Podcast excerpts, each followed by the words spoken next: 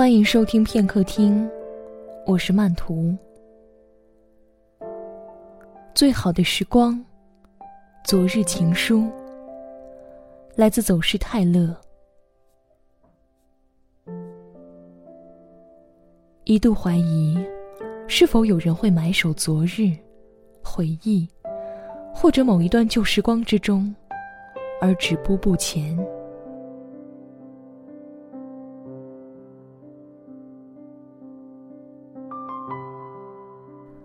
前几天在微博上再次看到他，已然是过去了两年。头像用的是本人照片，和记忆中没有什么分别。大略浏览了一下内容，多多少少知道一些他的近况。而立之年，事业算是很有些成绩的。冬天的时候结伴出游，在海边卷着裤腿，或是把倨傲的山川当背景。留影。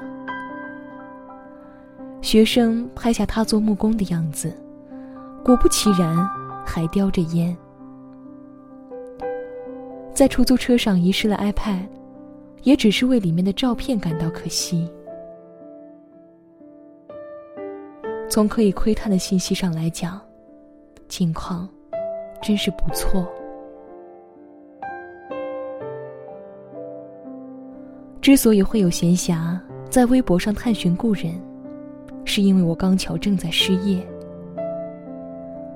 原先的工作有着在当地算是较高的薪资和待遇，却因为公司人事斗争的波及，不得已辞职。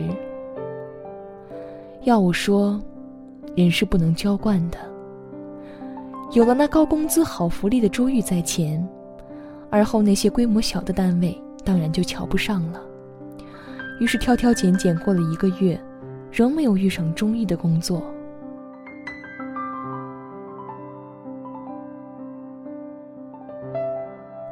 夏日傍晚，雷雨前夕，空气里也有阴郁之感。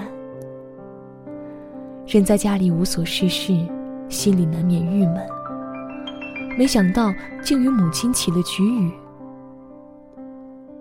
不过是因为工作的事，然而当时情绪却糟透了。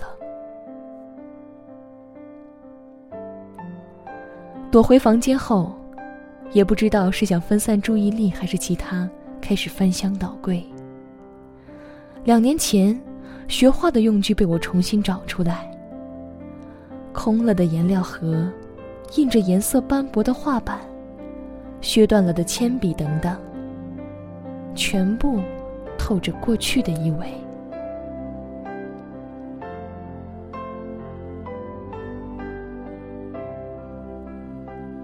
回想当年暑假初到画室学画，觉得一切都新鲜。记得第一个教画老师是女的，戴着眼镜不漂亮，却很高而且瘦，带着大家画瓶瓶罐罐。由于他给我改画总是比其他人多，所以比较喜欢他。最有趣的是，他接过我的画板后，就坐到我的位置上，然后像是被椅子上的温度烫到了似的，马上起身。这样的事情发生过很多次，是我比较胖的缘故，在大夏天把椅子捂得很热。他是位很认真的老师，只可惜。那几周，我一直没什么进步。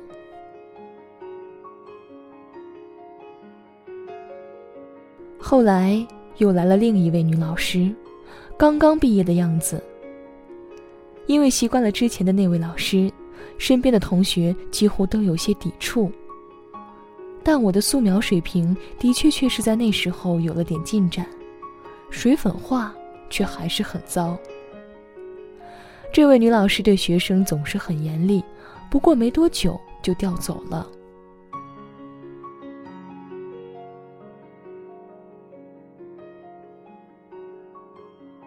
因为和要参加高考的孩子们不同，我不用每天晚上画速写，于是，我便一个人留在教室里临摹静物素描。就是这时候，得到了一位陌生男老师的指导。那天。他要我在纸上写名字，我还傻愣愣的问了句“为什么”。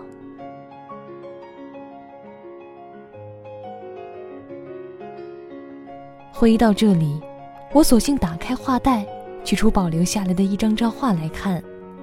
那些蝉声席卷的夏天，我是如何一边擦着汗，一边一笔一笔的描绘。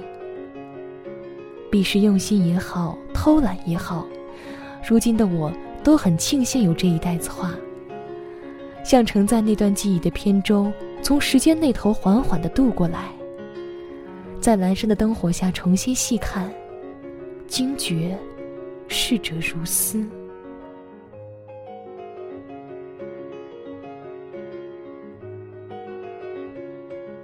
从学生变换身份为上班族，当初的求学经历也没有让我能够从事美术有关的行业，画笔更是再也没有拿起过。然而那段时光就一直停在那里，叫我心驰神往。多亏我的母亲帮我收拾起这些画具和纸张，妥当保存，现在我才能对照当时的我是怎样的心境。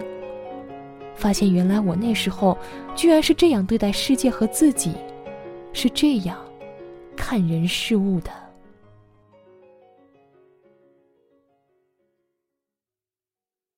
在大学毕业后，和母亲去了北京。帝都皇城，天子脚下，繁华盛名覆盖下干燥的北方城市。借住在姨奶奶家里。这位八十岁的留守老人手术切掉了一个肾，仍旧耳聪目明、精明厉害。家中的一切均要在他可掌控的范围内，他小心严谨的操控，不允许有任何的纰漏。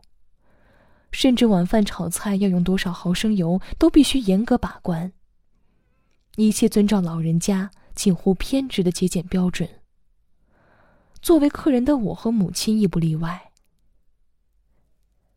也就是在这段时间，我才第一次粗略的明白了寄人篱下的滋味。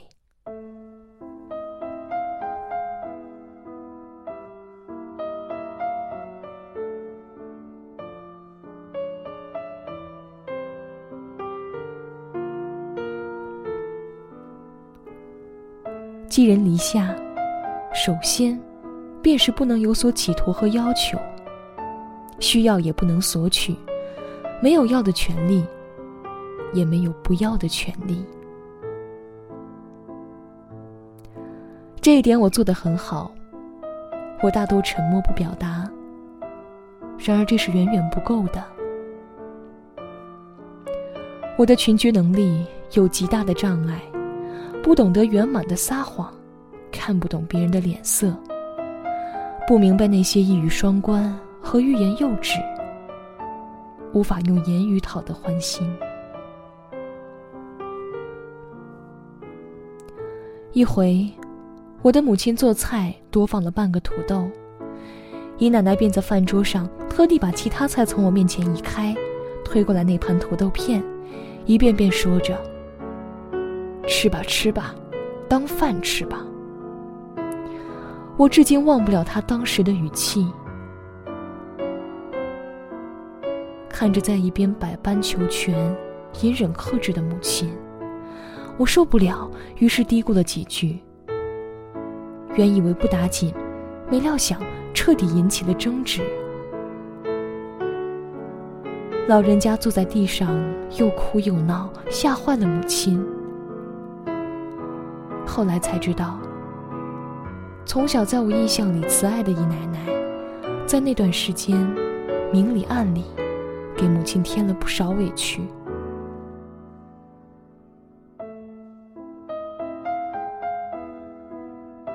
原本幻想背起行囊就走天涯，羡慕摩天大楼的森林，光怪陆离的大都会。可原来哪里都比不上的，是那一盏亮灯，那一碗热汤。是我那永远的家。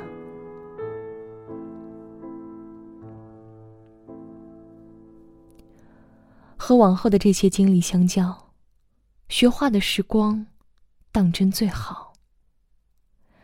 可当我在微博上用私信和他聊起当时的画事，却被回答好几年前的事情。当我重新拾起画笔，也已经画不出一幅完整的画了。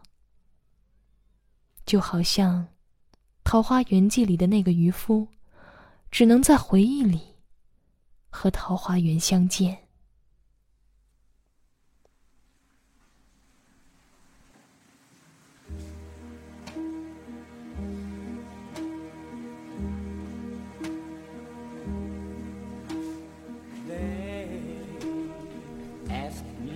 想起侯孝贤的老电影《最好的时光》，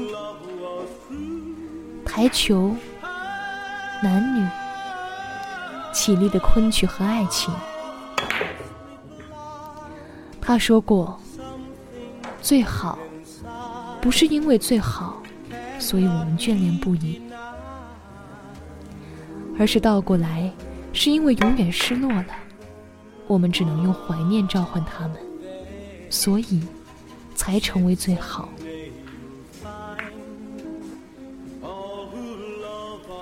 原来失去了，从指缝间溜走不见了，再也得不到了，方能成为最好。在迷迷蒙蒙的梦里，或是微醺的当头，才终于能瞥见那些最好。这些最好，如此珍惜而诱人，使得花大把时间去追忆缅怀的人，都有了饮鸩止渴的姿态。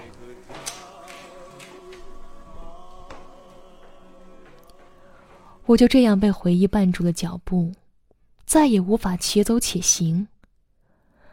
用今时今日的眼光去看往昔的种种，好比用新的语气念古老的诗篇。用时兴的技巧唱过去的歌，在今与昔的角力对峙中，我们用不同的看法解读同一样的景色。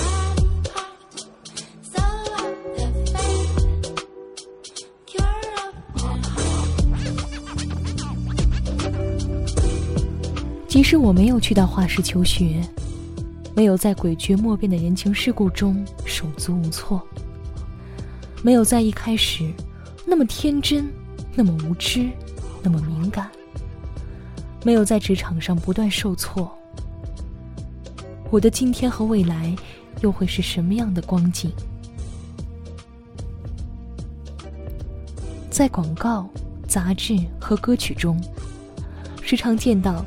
诸如写给十年后的自己这样的文字，看得多了便觉得俗套。可细想一下，又觉得这是个意味深长的游戏。想象与十年后的那个我相遇在时间的迂回长廊里，今天的我是会羞愧掩面，还是会扼腕叹息？原来一路走过。今天也变为曾经，而渐渐铺展的未来会被今天所更改。在抚摸清楚那些过去的时候，殊不知，也是在问卜未来。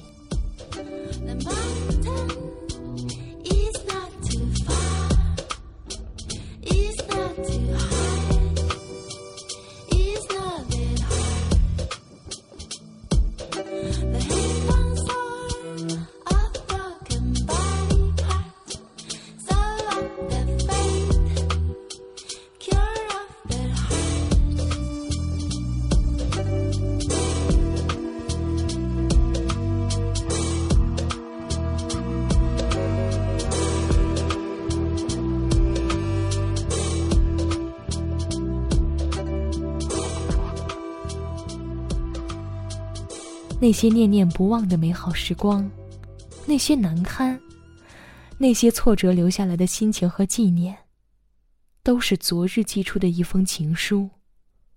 陈旧，却有力量，可以从蒙了尘的旧时光里款款而来，向我们示好，带着岁月的余味，触动你的心绪。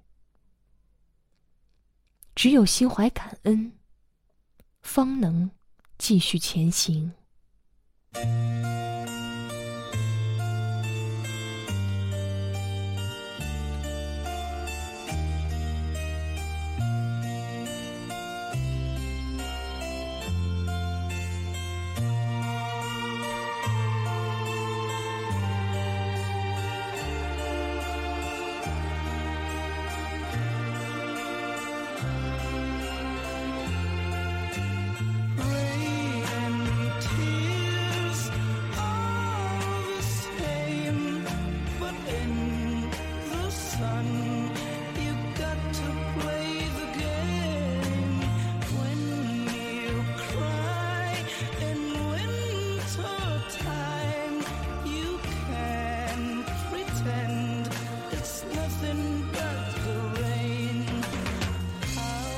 是啊，我们都将不得不和那些过往，和即将成为过往的现在说再见。